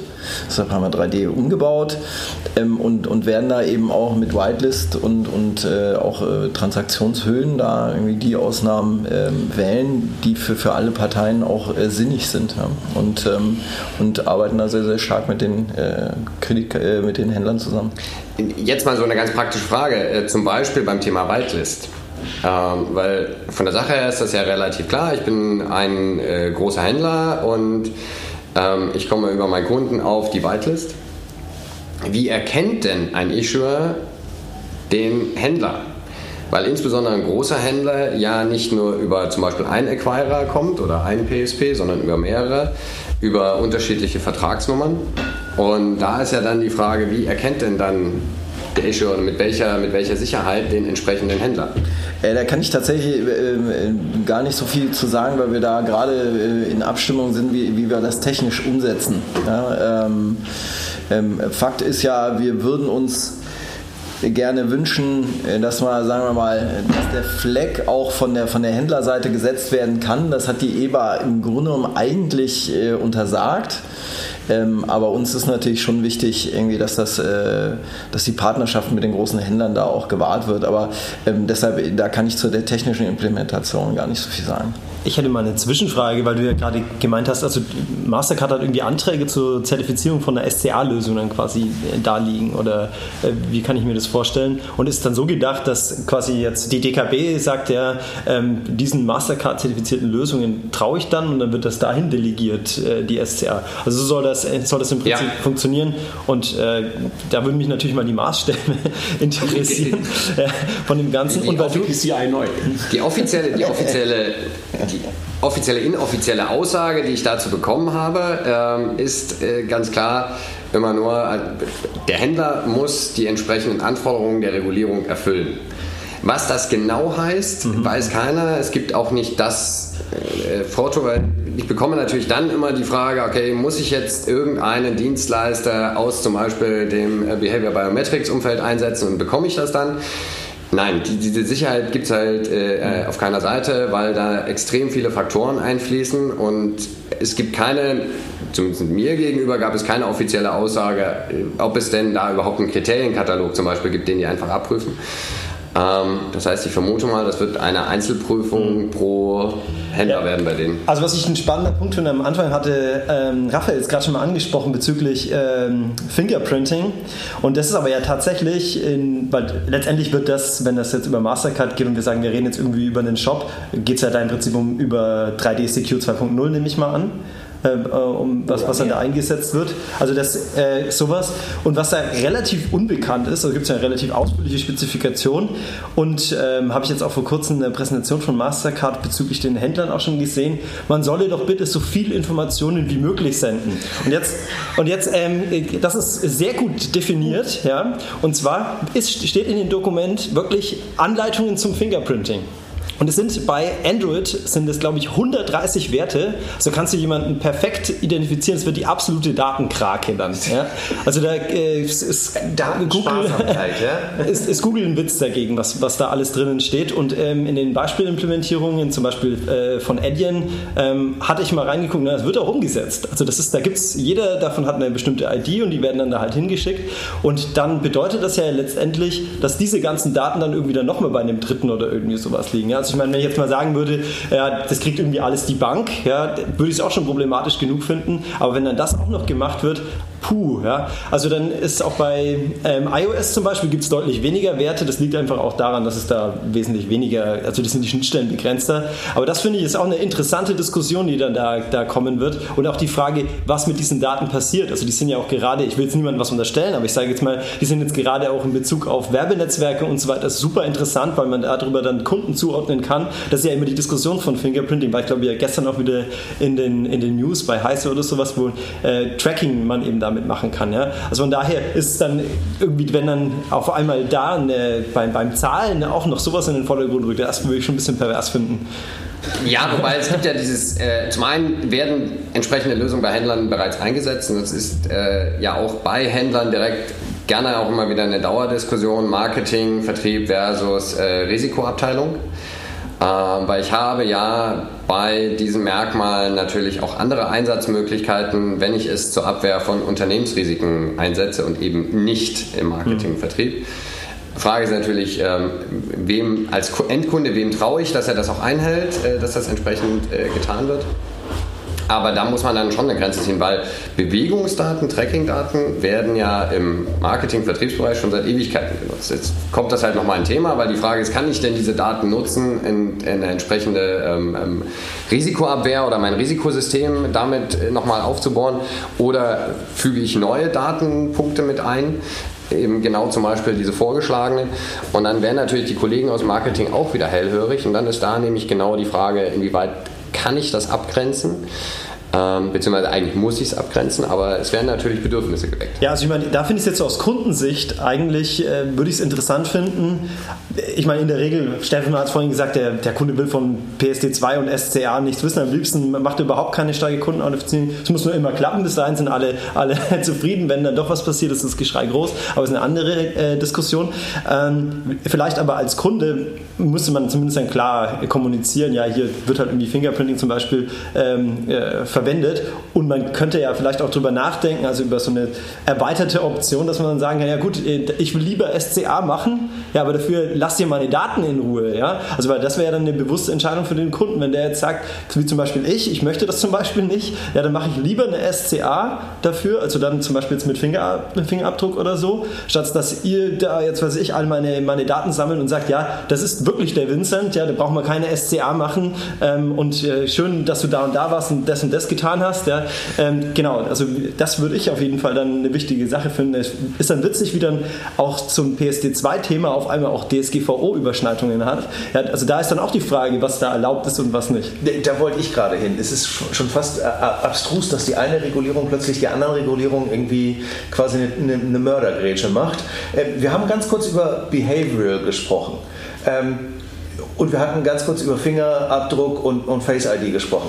Ich glaube, wir sind uns einig darüber, dass ein Google und ein Apple vermutlich so einen einigermaßen vernünftigen Standard hinbekommen mit ihren Algorithmen und ähnliches. Bei Behavioral reden wir ja aber auch über jetzt lapidar gesagt, 0815 Softwarefirmen, die dir erzählen, ich kann über irgendwelche Voodoo Magic, ja, das was ich immer früher bei SEO gesagt habe, kann ich identifizieren, dass der, der da am Rumwischen oder am Ruppendrücken ist, der André ist und nicht der Jochen. So, wie als Bank, wie audite ich sowas? Das ist die erste Frage quasi in Richtung Steffen. Aber dann, wenn das tatsächlich dann jetzt etwas ist, also wenn Fabians Lösung jetzt ist, ich als großer Händler kann so etwas in-house holen, um Gottes Willen, wie soll ich denn jetzt als Händler, ich hätte es beinahe gesagt Schuhverkäufer, ähm, als großer E-Commerce-Shop, ja, wie soll ich denn da jetzt plötzlich eine Sicherheitsüberprüfung machen können auf so einem Anbieter, wenn es keine quote-unquote zertifizierten Anbieter gibt, die von Mastercard, Visa oder sonst irgendjemand einen Stempel bekommen haben. Äh, Steffen, wie geht ihr mit solchen Softwareanbietern um? Naja, also grundsätzlich muss man sagen, sind wir als, als Issuer, als, als Bank die Verpflichteten, irgendwie, die sicherstellen müssen, irgendwie, dass die SCA äh, in konformer Weise durchgeführt wird. Das heißt, ihr guckt euch so. die Software bis zum letzten, bis zur wir letzten gucken uns die Sof Software sehr, sehr genau an und haben uns natürlich auch äh, mit verhaltensbasierter Biometrie befasst ähm, weil die natürlich auch für den Login teilweise charmant ist, aber da kommt eben der Datenschutzaspekt. Äh, da bräuchte ich eben die Zustimmung irgendwie des Kunden, die kann ich äh, vorm Login nicht sicherstellen, wer hat wie äh, irgendwie zugestimmt. Deshalb haben wir uns jetzt erstmal äh, dagegen entschieden. Von, von, dem ersten nicht. Nachher kannst du es ja nicht schon, wenn du es einmal Nee, aber das ist ja eine, eine öffentliche Webseite quasi. Ne? Okay. Und äh, da kann ich eben vor dem Login oder nicht sicherstellen, irgendwie, wer kommt da auf die Seite. Das heißt, ich müsste erstmal alle mittrecken, auch diejenigen, die eben kein, äh, keine Einverständnis äh, für, für verhaltensbasierte Biometrie gegeben haben. Ja gut, könnte man schon einen Cookie setzen, das würde... Nee, gut, aber das ja, ja, Cookie genau, Cookie-Richtlinie, äh, also äh, E-Privacy-Verordnung und so, also ähm, da wollen wir uns auch nicht auf irgendwelche Cookies verlassen. Ja. Ist, ähm, also von daher ähm, haben wir uns so Softwarelösungen sehr, sehr genau angeguckt und das sind ja auch selbstlernende Systeme. Irgendwie, wir haben da auch äh, Tests und, und, Piloten laufen gehabt. Äh, ab wann kann man dem äh, Aussagen vertrauen? Also das heißt, also wir gucken dann natürlich schon irgendwie nach der sechsten, siebten Session, ja, wie bewegt er sich, auf welchen Geräten. Ähm, der Charme ist natürlich dann irgendwie, dass du da Multi-Device-Management machen kannst, irgendwie verschiedene Devices dann halt mit dem Kunden in Verbindung bringen kannst. Ähm, ich glaube, das ist für die Zukunft natürlich, wenn man Sicherungsverfahren grundsätzlich sich anguckt, ähm, hat das Charme, wenn man das einfach als, als einen weiteren Faktor im Hintergrund mitlaufen lässt, wenn der Kunde das möchte. Äh, weil man dann natürlich auch je nach Höhe der Transaktion vielleicht da einen zweiten Faktor oder die Fraud Detection hat angeschlagen und vielleicht kann man dann einen weiteren ähm, verhaltensbasierten Biometriefaktor dranhängen oder sowas. Also ich glaube, viele Wege führen nach Rom und ähm, ähm, es ist nicht das eine TAN-Verfahren, was für uns die Sicherheit gewährleistet, sondern ähm, viele Parameter, die da eine Rolle spielen. Ne? Einmal zum Kunden hin, dass der was macht, aber eben auch im Backend. Ne? Das ist so risikobasierter Ansatz, den fahren wir Banken ja immer schon, dass es eben nicht nur Login ist, irgendwie der die Sicherheit aus, äh, ausmacht, sondern einfach auch viele Faktoren, die dahinter liegen. Aber ich glaube, die, die Frage, die Raphael auch so ein bisschen stellte, ist, wie stellst du sicher, dass der Dienstleister, den du hast, halt irgendwie auch compliant ist? Ne? Möglicherweise hilft uns ja dann sozusagen die neue Startup-DIN-Norm, die ja dann rauskommt. Ne?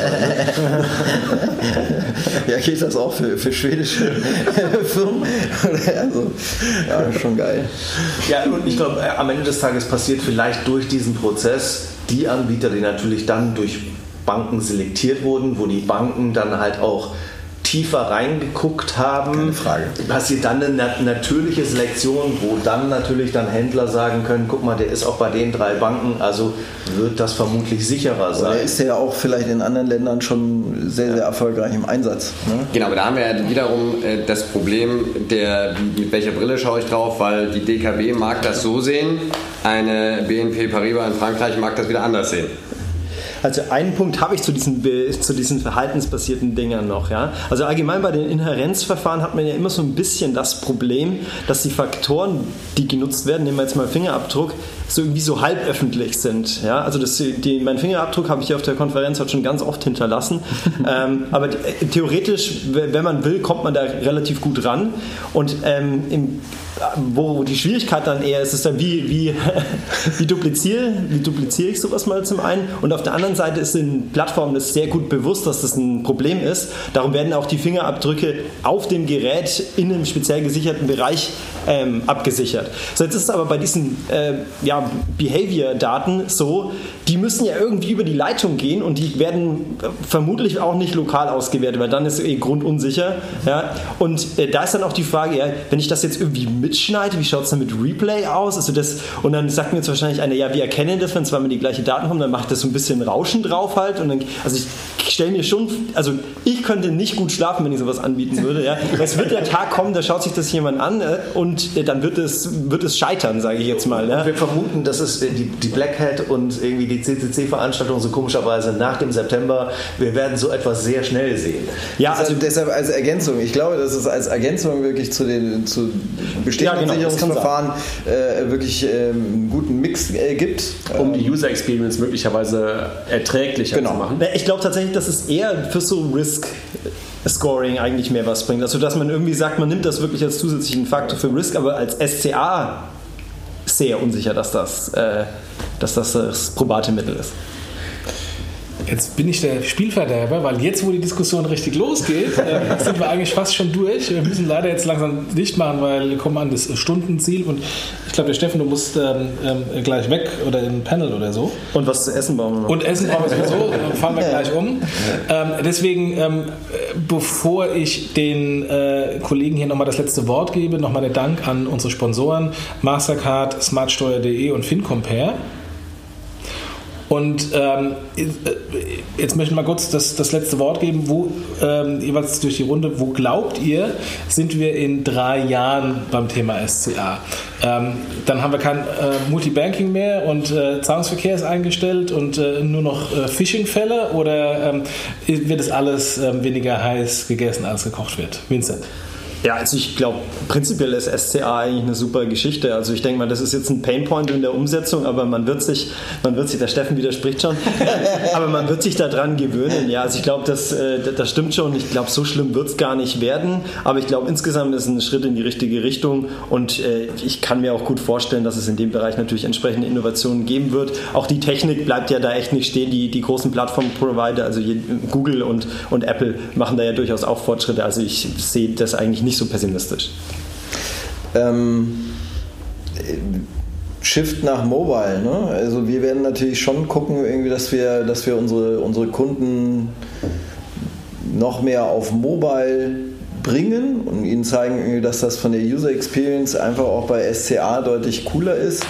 Und Mobile ist Multibanking dann halt noch nicht tot, ne? weil, weil es halt seamless für den Kunden, Kunden geht. Und ähm, da sollte es hingehen da könnten wir eine eigene Diskussion darüber führen, ob es mobile irgendwie einfacher ist oder nicht einfacher ist, aber das wollen wir jetzt nicht nochmal anfangen. Ähm, ich glaube halt auch in der Tat, SCA, wie, wie Vincent gerade gesagt hat, ist mit Sicherheit irgendwo ein Gewinn in, in Sachen Sicherheit und äh, es wird, glaube ich, ähm, dazu führen, dass wir hoffentlich nicht in so eine komische 3D-Secure-Falle ähm, reingeraten, wo einfach die Convenience äh, einfach eine Katastrophe war, bis, bis heute immer noch eine Katastrophe eigentlich ist. Bei also, vielen? Bei vielen, bei vielen immer noch eine Katastrophe ist. Ähm, und ich hoffe, dass wir da ein bisschen lernen und in der Tat merken wir, was, was Vincent auch gerade sagte, dass die großen Plattformen ähm, uns das Thema zweiter Faktor und sowas auch immer näher bringen. Und ähm, ich glaube, dass, äh, was Steffen auch sagte, dass Mobile beziehungsweise sozusagen so das Binding äh, an das Gerät ähm, eine, eine, große, große Rolle spielen wird und damit auch die User Experience einfach auch für den Kunden mehr als erträglich ist und wir werden uns daran gewöhnen. Momentan schreien wir. Auch zu Recht, weil es einfach sich dober anfühlt als bisher. Aber ich glaube, es wird sich einigermaßen regeln dem Chor kann ich äh, einstimmen, dass in drei Jahren werden wir nicht mehr über die äh, Probleme sprechen, die wir jetzt haben. Ähm, wir werden andere Probleme haben, es wird, werden weitere Regulierungen kommen und man kann nur hoffen, dass es in Zukunft aus Händlersicht deutlich früher klare Ansagen gibt, was der Händler zu tun hat. Weil, wie gesagt, es ist nach wie vor, dass wir über dieses Thema sprechen. Ähm, spätestens im September ist es dann soweit, dass es wirklich aktiv umgesetzt werden muss. Und es gibt einfach entsprechende Release-Zyklen, besonders bei großen Händlern, die eben nicht mal kurzfristig zu bewältigen sind. Ich habe noch eine Hoffnung äh, in drei Jahren. Also momentan merken wir ja, dass äh, auch die, die Regulatoren und, und äh, die Gesetzgebung sich versucht, mit, mit technischer Expertise auch aufzuschlauen. Und ähm, ich hoffe, dass bei den nächsten Regulierungen halt auf einer EBA-Ebene, wo momentan ja vermeintliche Regulatory Technical Standards herkommen, einfach wirklich mehr über Technik und mehr technisches Verständnis vorhanden ist, als es jetzt in den letzten Malen der Fall war. Weil das, was da ähm, definiert wurde, ist, glaube ich, auf vielen, vielen Stellen richtig und okay. Aber das, was technisch dann vorgegeben gegeben wurde, war halt irgendwie so lapidar, lasch, dass da einfach ganz, ganz viele äh, Möglichkeiten rausgezogen werden konnten oder Umsetzungsvarianten rausgezogen werden konnten, die uns jetzt gerade einfach alle das Problem machen. Muss ich erst auch noch was sagen, okay. Ähm, ich, glaube, dass nach SCA ist die Frage, wann kommt SCA 2, also wie nach PSD 1, PSD 2. Ähm, ich PSD glaub, 3? ich habe gehört, 2.1 ist in der Arbeit. ähm, also, nee, die, zwei, also die 3 kommt ja so nicht irgendwie, weil dann geht es ja darum, irgendwie, wie öffne ich Depot und ja. das kann ja nicht eine Zahlungsrichtlinie sein, irgendwie, weil es muss einen anderen Fokus haben. Aber auch da ist die Kommission dran. Stern es gibt ja, gibt ja Geschichten Geschichte. Genau, und wir waren auch in Brüssel vor acht Wochen, irgendwie war das Thema auch Open Everything. Warum nur wir Banken? Ich bin ja ein Fan von Open Banking, aber warum nicht Open Automotive, Open Transport, whatever, ne? Ja, also ich glaube, es gibt wir werden uns, es wird sich einrocken, wie alle sagen. Ähm, ich glaube, es wird schneller eine SCA 2 geben oder eine Clarification geben für das Ding. Was mich nicht nur nervt, ich bin bei Fabian, dass die armen Händler davon keine Ahnung haben, sondern was ich schade finde, ist, dass Innovation, wir haben jetzt über Kanal andere Kanäle als Mobile, also Sprache ist jetzt komplett tot, kannst du halt hart vergessen, wie machst du SCH über, über, über das Ding. Ja. Ähm, dass an so etwas halt einfach nicht gedacht wird, respektive es fehlt halt, was schlimm ist, Expertise. es fehlt Expertise und es fehlt ein bisschen der Weitblick, weil so etwas ja auch nicht gestern entstanden ist, sondern es dauert echt lange Zeit und keiner von uns stellt sich hier hin und sagt, was ist die Technik, die wir morgen oder übermorgen oder in drei Jahren benutzen, gibt es überhaupt überhaupt noch Mobile? Machen wir alles mit unseren Smart-Brillen? Machen wir alles mit unseren Implantaten? Ja, in den 60ern haben sie gefragt, wann, fliegen wir, wann haben wir fliegende Autos? Waren in den 70ern. Das mit den Autos fliegen funktioniert auch noch nicht so ganz. Also es ist extrem schwer, so etwas zu machen. Also ich will den Regulator da gar nicht böse sein, aber es fehlt einfach extrem viel diese Nähe zu dem Markt und was da draußen tatsächlich passiert. Und da Geschwindigkeit hinzubekommen, geht eigentlich nur, indem du eine SCA 1 rausbringst und die 1.2 schon in der Schublade hast. Wobei der Regulator ja immer zeitversetzt kommt. Insofern ähm, ist ja auch eine wunderbare Möglichkeit, ein paar Fakten zu schaffen und dann kommt der Regulator hinterher. Ja, aber das darf halt nicht immer zu dem Rückschlag führen. Ja, das stimmt. Also du musst halt, jetzt bin ich gemein, man könnte auch einen mehr chinesischen Approach annehmen und sagen, ich mache mal eine Regel, lass die Leute mal spielen, wenn es wirklich anfängt böse zu hauen, dann haue ich rein. Ja, wir sind ja in Europa und manchmal auch, na, wir sind in Europa. Immer so erstmal regeln und erstmal alles kaputt machen und dann geht das Spiel nicht und dann reden wir über Sandboxen und bla und doch wieder ein bisschen spielen. Also, wir haben also, schon eine neue Diskussion. Ja, lass, lass uns aufhören. Einen Satz muss ich noch sagen. Jetzt, jetzt ich, ich glaube eigentlich ehrlich gesagt, ich glaube nicht, dass so eine Klarstellung äh, geben wird, zumindest nicht eine besonders gute. Ähm, ich habe eigentlich schon den Eindruck, dass die Richtlinie oder auch die, die Verordnung relativ viel äh, Spielraum gibt und ich glaube auch eigentlich nicht, dass, dass da so hart hinterher sein wird. Also ich habe das Gefühl, da wird mehr erlaubt sein, als man denkt. Also, also ich bin nicht mal gespannt. Ich bin bei dir. Gesetz ist gut, aber das, was sozusagen daraus gemacht wurde, was in den, in den ATS stand und was sozusagen danach umgesetzt wurde, äh, das ist halt ein bisschen die Herausforderung, weil das Gesetz hat eigentlich relativ viele Möglichkeiten gelassen, aber die Umsetzung ist halt gerade die Herausforderung. Ja. Ne? Das ist, glaube ich, etwas, also ich glaube in der Tat, der Gesetzgeber, also die, das, das, das, das, das Framework. Ja, genau, das Framework, die Rahmen sind eigentlich da und da kannst du eine ganze Menge Dinge machen, aber das, was jetzt gerade im ersten Step daraus gemacht wird, das ist halt etwas. Die Verunsicherung ist halt groß. Ja, ja Verunsicherung und auch schmerzhaft für uns Kunden. Ja. So, jetzt müssen wir wirklich Schluss machen, aber es zeigt, das Thema wird uns nicht äh, ähm, äh, ausgehen. Wir werden vermutlich nochmal äh, SCA in den kommenden Das war Wochen jetzt schon der zweite SCA. wird, wird, vermutlich noch weitergehen. Ähm, insofern Open End, äh, spannende Thematik. Wir bedanken uns nochmal bei den Sponsoren FinCompare, Mastercard und smartsteuer.de. Slash Fintech. Oh, stimmt, slash Fintech. Smartsteuer.de slash Fintech. Ich habe den vorhin den ganz falschen, falschen URL genannt. Äh, vielen Dank, Herr Breyer. Also smartsteuer.de slash Fintech und äh, wünschen euch eine schöne Woche und bis nächste Woche. Macht's gut. Tschüss. Danke. Ciao. Tschüss. Ciao. FinCompare versorgt Banken also mit bonitätsstarken Kunden zu geringen Kosten. Ja, FinCompare hat aber noch weitere Vorteile für Banken. Über unsere Plattform können Banken ganz einfach mit KMUs, Maklern und Beratern zusammenarbeiten. Die Banken können so den Kunden langfristig betreuen und haben immer einen perfekten Überblick über den Finanzierungsbedarf. Als Marktnetzwerk ermöglicht FinCompare so eine Win-Win-Win-Situation für Banken, KMUs und Berater. Sie sind neugierig geworden? Dann treten Sie gerne unter www.fincompare.com mit uns in Kontakt.